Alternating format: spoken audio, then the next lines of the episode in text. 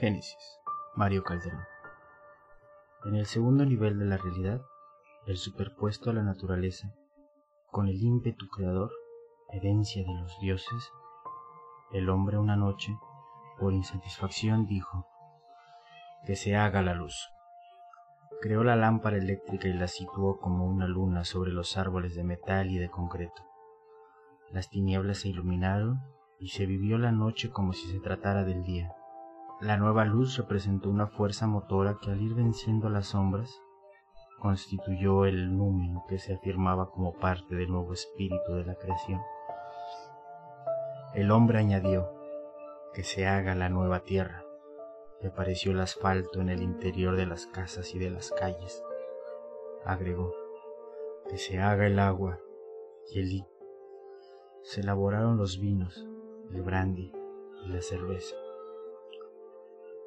El hombre vio que todo estaba bien fabricado.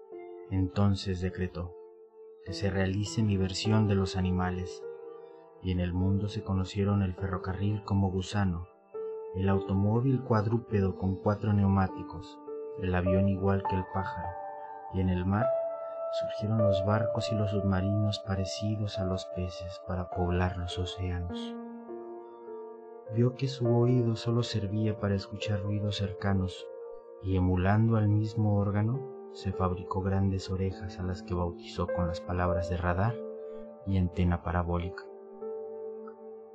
Así como la fauna representaba los diversos instintos, los nuevos animales, animales, simbolizaron también impulsos de movimiento, y del mismo modo que el sistema nervioso de la vida insistiva en el cuerpo humano prende del sistema vegetativo. También las nuevas bestias de la civilización, igual que las de la era primaria de la Tierra, se alimentaron de las plantas, pero de los vegetales antiguos que formaron yacimientos con la vieja savia que ahora es el petróleo.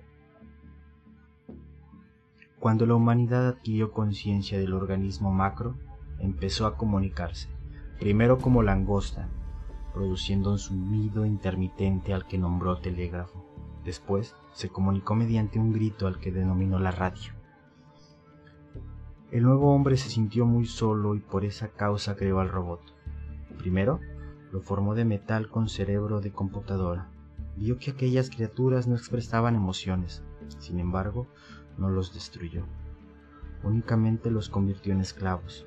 Enseguida, de una de sus células creó al otro hombre a imagen y semejanza suya lo vio aparecer y le llamó mi clonación, que significa mi doble, mi alter ego.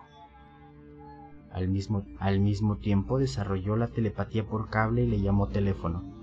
Desarrolló la mirada a distancia, a la que le nombró televisión. En la oscuridad, sus fantasías se hicieron visuales. Se regocijó con ellas y a ese fenómeno le llamó cinematógrafo. Cuando llegó a la juventud, al vigésimo siglo, el segundo de la nueva época, por una protuberancia península semejante al faro, la Florida, en Cabo Cañaveral, comenzó a eyacular hacia el universo, siempre con el deseo de no sentirse solo, de poder encontrar un útero cósmico.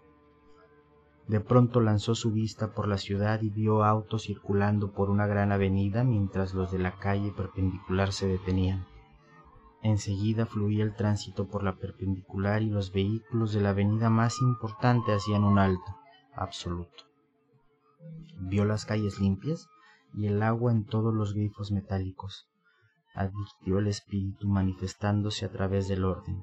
Era una inteligencia meciéndose pesadamente sobre la urbe. Fin de Génesis de Mario Calderón.